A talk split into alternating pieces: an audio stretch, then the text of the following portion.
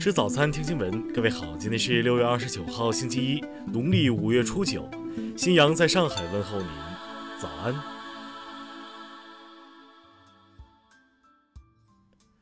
首先来关注头条消息。《纽约时报》二十六号爆料称，俄罗斯军事部门向阿富汗塔利班关联组织秘密提供赏金，鼓励他们击杀美军和其他联军。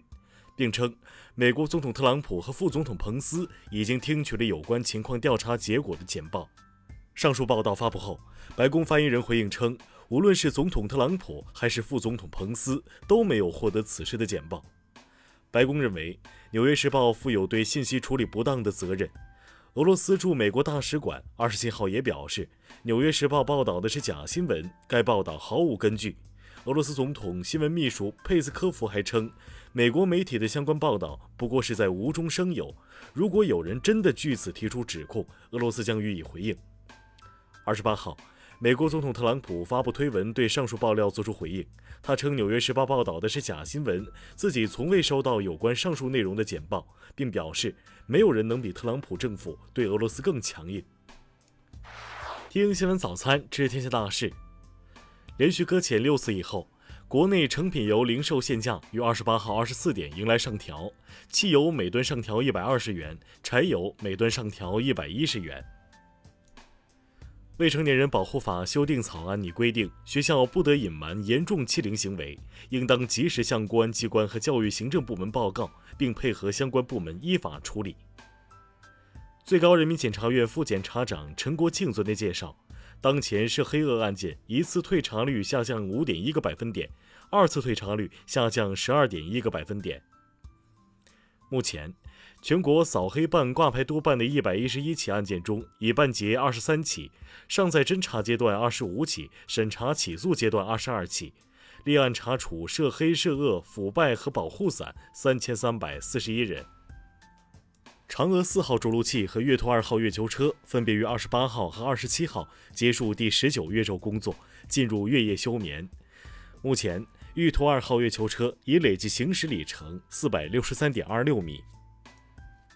昨天，中国商飞在其总装制造中心浦东基地向三大行各交付一架国产支线客机 ARJ 二十一，标志着 ARJ 二十一飞机正式入编国际主流航空公司梯队。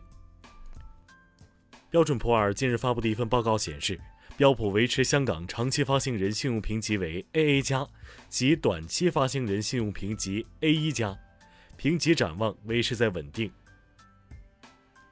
数据显示，一到五月份，全国实物商品网上零售额同比增长百分之十一点五，占社会消费品零售总额的比重为百分之二十四点三。下面来关注国际方面。韩国京畿道鞍山一私立幼儿园发生集体食物中毒事件，目前已有一百一十一人出现中毒症状，受害儿童的家长已向警方起诉幼儿园园长。印度首都辖区发生近三十年来最严重的蝗灾，目前受灾城市的相关部门正通过车辆喷洒药物杀死蝗虫，并要求居民关好门窗。据俄罗斯媒体二十八号报道。普京在接受采访时表示，他定期接受新冠病毒检测，结果均为阴性。美国加利福尼亚州蒂黑马县雷德布拉夫市一个沃尔玛物流中心，二十七号发生枪击案，造成包括枪手在内的二人死亡，另有四人受伤。据英国媒体报道，英国政府有意出资五亿英镑竞购 OneWeb 资产，想借此开发英国卫星导航系统。英国首相鲍里斯·约翰逊近日表示，英格兰所有儿童九月份必须回到学校，这意味着将其留在家中的父母可能会面临罚款。位于韩国首尔的王城教会发生集体感染事件，目前累计二十七人感染。该教会是首尔地区的大型教会之一，教徒超一千七百人。安哥拉交通部日前表示。往返安哥拉的所有定期商业航班均无限期停飞，仅允许人道主义援助和撤侨遣返等用途的航班通行。下面来关注社会民生。截至二十八号十二点，北京全市累计完成采样八百二十九点九万人，已完成检测七百六十八点七万人，基本完成应检尽检人员动态清零。七月一号起。先天性耳聋患者人工电子耳蜗纳入海南省基本医疗保险医用耗材支付范围，耳机患者将大大减轻医疗负担。昨天，四川都江堰巨源镇发生一起车辆坠河交通事故，据当地官方通报，该事故系车辆双方因口角引发打斗，驾车追逐发生碰撞所致。目前坠河车辆已打捞上岸，搜救及调查正在开展。二十五号。成都一八岁男童在电梯内被十七岁男子张某豪绑走殴打，头部及体表多处受伤。据当地公安局昨天通报，目前张某豪因涉嫌犯罪已被依法刑事拘留。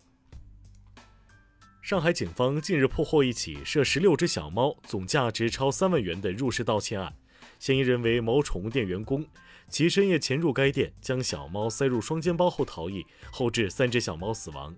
目前该嫌疑人已被刑拘。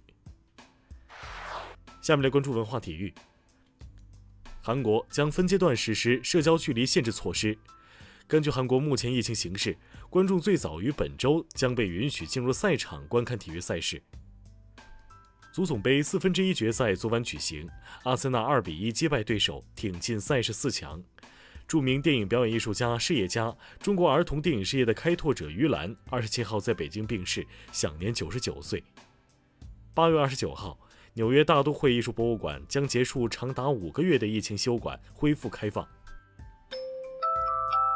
以上就是今天新闻早餐的全部内容。如果您觉得节目不错，请点击再看按钮。